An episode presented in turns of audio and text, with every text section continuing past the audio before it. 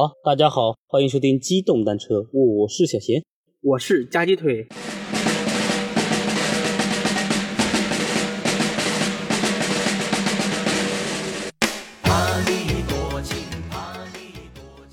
嗯，不知道上周咱们那个听众有没有吃到雪糕？应该能吃到了。对对对，嗯，今年夏天长，所以说我们一直坚持到十月底啊，对给大家那个送到清凉。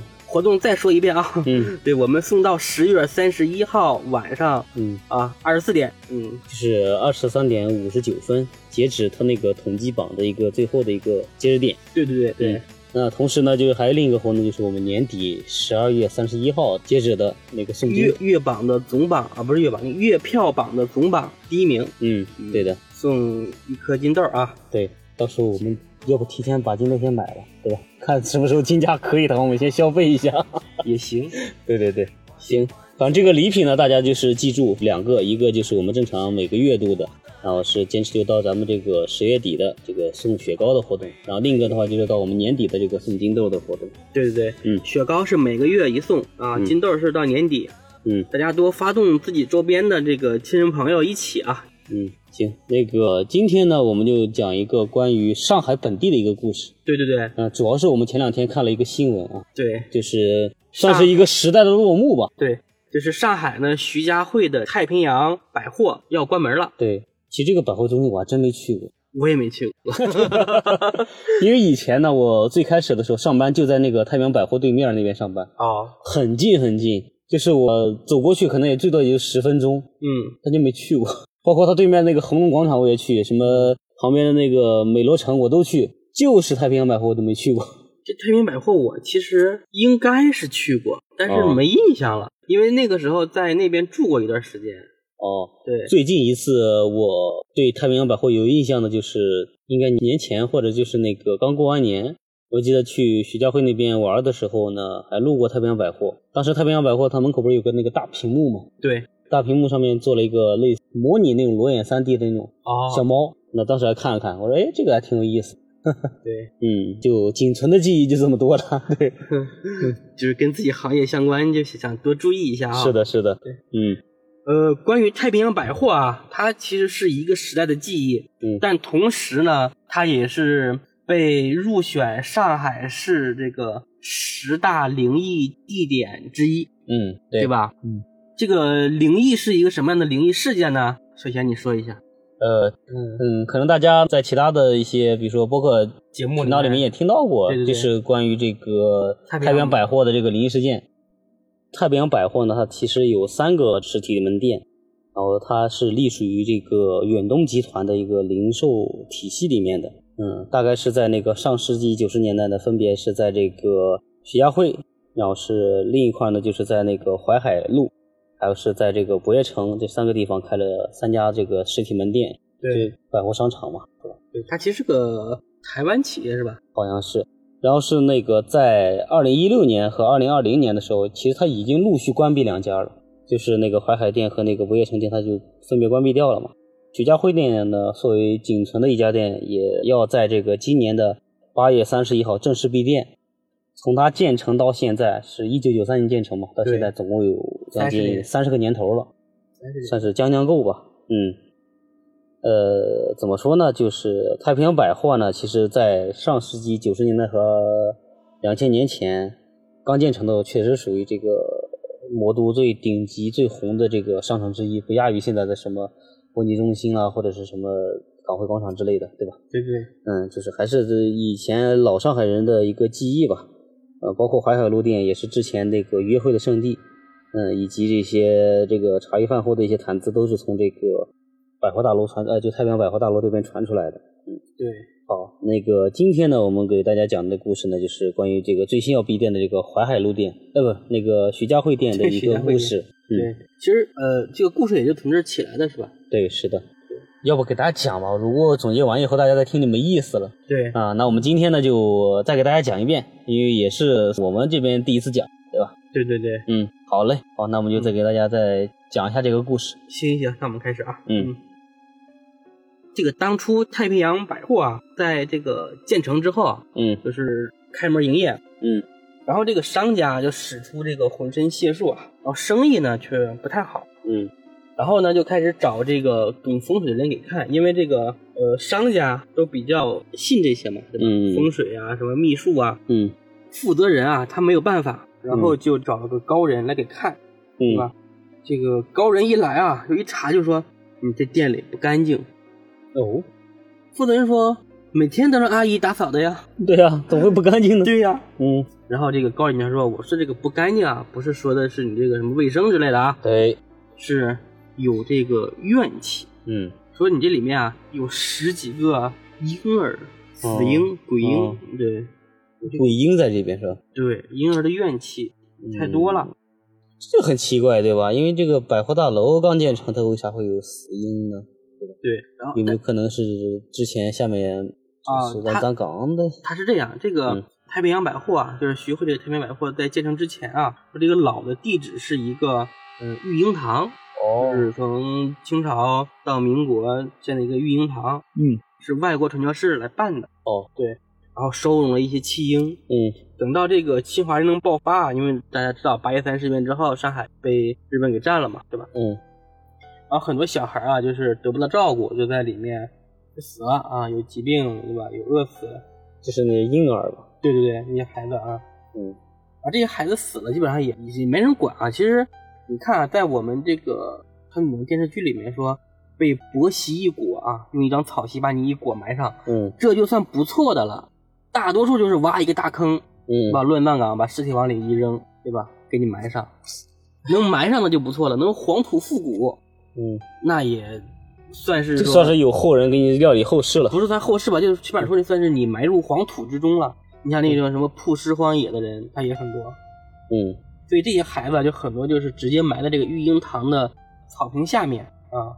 那时间长了，这个污血啊跟这个土什么土壤就融为一体嘛。嗯等到这个解放之后啊，这个育婴堂就已经拆了，因为之前已经被炸成废墟了。嗯对，然后呢就建成了这种沿街的商铺，后来又改成了这个太平洋广场。嗯广场就是建好之后营业嘛。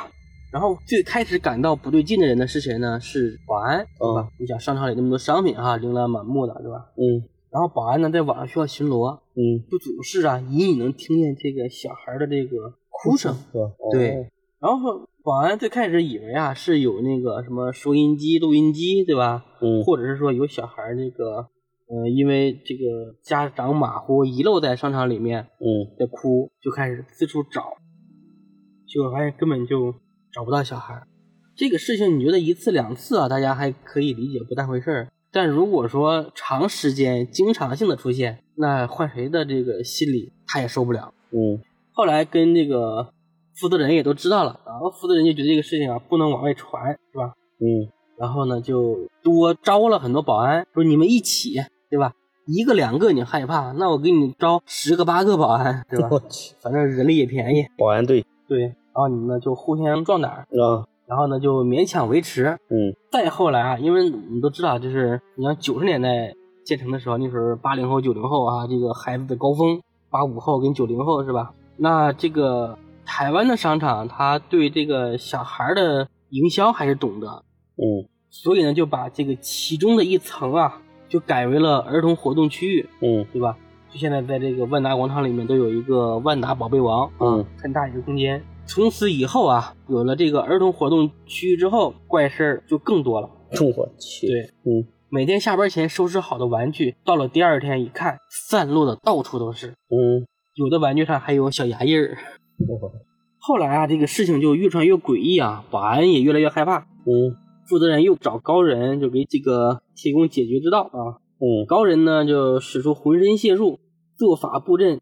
临走时啊，就给他提了一个嗯方法吧，就是说店里面每天都要放一首歌，嗯，你猜是什么？这不用猜了吧？大家都知道。都知道，宝贝，对不起，对就是这一首 《宝贝》。就草蜢的这个宝贝，对不起。对对对对，嗯。然后呢，这个因为小孩儿都比较这个单纯嘛，他们嗯可能说听到这个歌声之后啊，他们的这个心灵会得到这个安抚，嗯。然后他们不闹事儿了，这个店里面环境不那么诡异了，然后客人呢就愿意来。嗯。但是客人每次来都能听到这个“宝贝对不起。就这首歌对吧？”。对，嗯。然后下面呢就讲几个实际的啊，就是比较具体点儿的这种灵异的案例。就这个太平百货，对对对对，嗯。呃，里面啊就曾经有一个北方的售货员，嗯。啊，叫小兰，嗯。啊，是个北方姑娘，嗯，她呢是给别人卖衣服的，嗯就是在一个他自己说的啊，就在一个深秋的一天，嗯。一天的这个商场里面的顾客啊也不多，他就感觉这个肚子啊就不舒服，闹肚子，对，然后跟同事啊就是说了一下，说你看一下是吧？我去那个上个厕所，嗯。然后小兰呢就刚进卫生间啊，小兰就在这个洗手池的旁边。嗯，看见一个啊大约一岁的小孩，那不就小婴儿嘛，一岁的时候，一周岁左右，因为会喳喳走的那种。哦，对，然后呢就坐在旁边，不哭也不闹啊，特别乖。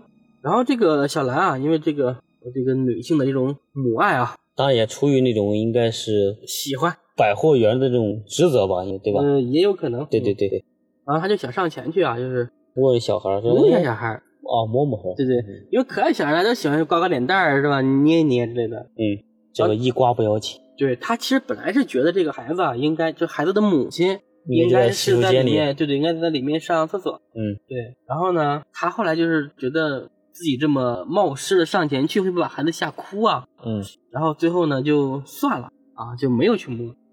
然后等到这个小兰在厕所里面多，就是上完厕所以后，不是上次，就是上的次数多了以后啊，哦，就总是能够在厕所里面听到这个小孩的这种笑声。哦，对，就是那种笑声，还不是说像我们电视里那种咯咯咯咯咯那种，就是很可爱的声音，嗯，声听着有点瘆人。很诡异，对，嗯，笑的人就是让人毛骨悚然的感觉，这个笑声根本就不可爱。小兰笑呢声都不可爱，吓了一跳啊，就是他就是在厕所里面就怎么说呢，就是赶紧解决就出来了。对，就基本上后面就每次都这样是吧？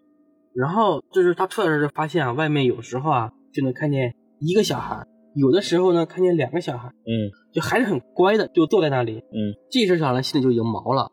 我第一次遇见还好，我就不害怕，是吧？嗯？嗯，但每次都遇见，每次都坐在那个位置上，还那么诡异。主要是这个小孩儿，或者就这几个小孩儿是同一个呢，还是就不同的哦，不是他看到的有一个是相同的，然后哦偶尔会有别的小孩一起来。那就太怪了，对，嗯，然后小兰就啊心里发毛啊，就赶紧跑了。嗯然后呢，甚至有时候他会有那种时间错觉，嗯他觉得自己在里面可能你就待了不到十分钟，嗯，但是一出来，他同事就说：“你怎么去了半个小时？你知道现在多忙吗？你知道刚才有个老头儿啊，有个老太太，这个一直在跟我吵，嗯，他买那个鞋码，这是男士的，非得要女士的，对啊，非得要什么要要甜味的盐，嗯去哪儿给他找？开玩笑，开玩笑。嗯然后他就把这些事情后来就跟同事说了，同事听了以后也是这个大惊失色啊。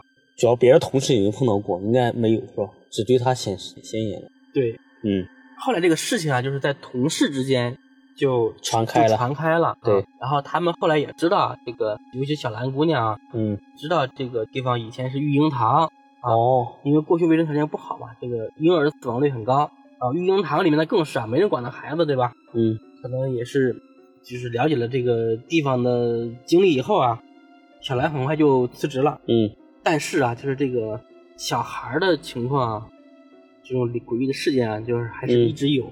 嗯就是据说啊，在这个高人，就后来他跟同事们在问的时候啊，就是说这个高人指点每天播放这个《宝贝对不起》之后，嗯这里面的这个灵异事件就少了很多。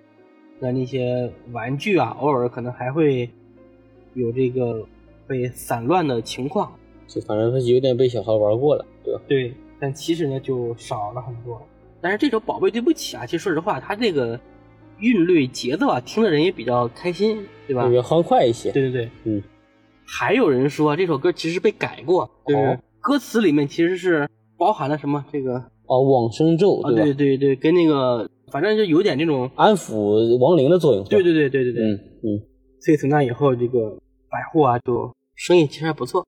嗯嗯，就后面的话，可能有一些上海本地的，或者是有年代的，反正是听众吧，就经常逛的时候，就是太平洋百货，每次到晚上下班，他还是会重复放一遍这首歌。是，的，是的，对，一直坚持到现在。嗯一首歌放了三十年。对但现在不知道有没有那个不放啊？对，其实我之前听过这个故事的时候，我就一直想去一下，是现在是不是真放这首歌？嗯，结果这个时间一直没调整好。嗯，对，再我们再不去他就关门了。对，要不这个月安排去一趟，是的，我在快到下班的时候再去。不然晚上就能下班。这倒不太清楚，可以网上查一下。嗯，嗯？不过也有人说啊，是这个店里的营销，对，吸引大家去那边逛嘛，对，用这个闹鬼 来做营销，我第一次听说。有可能吧。对，吸引一些灵异的观光客吧，爱好者，对对对。灵异爱好者观光客。对，呃，如果有我们听友们啊，就是有上海本地的啊，就是对这个故事更了解的，也可以再给我们科普科普，讲一讲。对，反正就是太平洋百货的这个呃育婴堂，对，包括这个龙华寺的阴阳河，以及这个延安龙柱这些故事呢，都挺传奇的。还有林林家宅闹鬼，，林家宅闹，林家宅那个闹鬼的，甚至有点像 UFO 似的，对对对，跟那个外星人似的。你太神奇了。，对，就是我之前很早看这个故事的时候，嗯，还有那个上海那个什么吸血鬼博士，哦，嗯，对，这个上挺洋气的，上海都很洋气，对吧？是的，你看，都是别的省都是僵尸啦，都是什么呃闹鬼啦，上海就是什么跟 UFO 啦来，个吸血鬼啊，来个吸血鬼啦，对吧？都挺洋气的东西。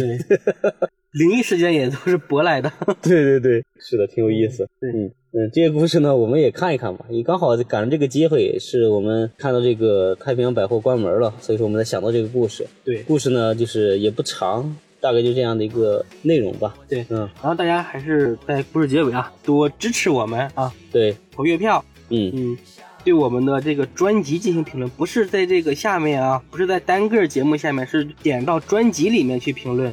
嗯，就是评论我们节目也可以，但是尽量能评论我们的专辑是最好的。对。对，其实呃，我们之前啊，就很早之前，小贤跟我们就商量过，就是给我们的节目做做推广啊。嗯。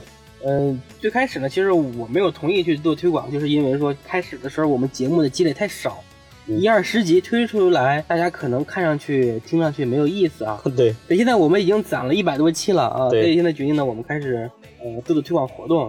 嗯然后现在目前两个活动呢，就是送雪糕和送金豆啊，大家都知道了。嗯嗯，大家还期待我们有什么样的活动啊？也可以给我们提建议。对，就比如说呃，大家不是说纯送礼物这种啊，比如说那个像我们跟咱们听众有什么互动了，比如说你要有粉丝群的需求啦，或者是有一个什么呃粉丝投稿我们来讲这种活动都可以，都没问题。对对对，经济实惠的，经济实惠的活动。对对对对对，是的。嗯，呃，包括粉丝群呢，我们一直在想，但是我们没有这个呃运营的这种经验。对，是的，所以说也迟迟不敢跟大家这个做这个这个更亲密的互动吧。对，我们也怕做不好啊，就是让大家对我们失望啊。对对对，所以呢，心理上还有点害怕啊。嗯，所以说呢，就是如果我们这个听众还确实挺有这个需求的，或者是那个觉得有很多好玩有趣的故事啦，甚至是一些内容想跟我们分享的，那我们就不妨抽个时间把这个粉丝群真的给建立起来。对对对，可以的啊。嗯，行吧。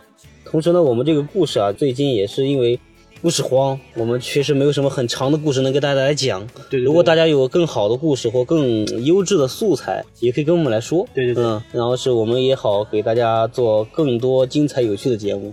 嗯嗯，嗯，那行吧，那我们这期就到这里。好嘞，那就讲到这里。嗯，好，拜拜。嗯，拜拜。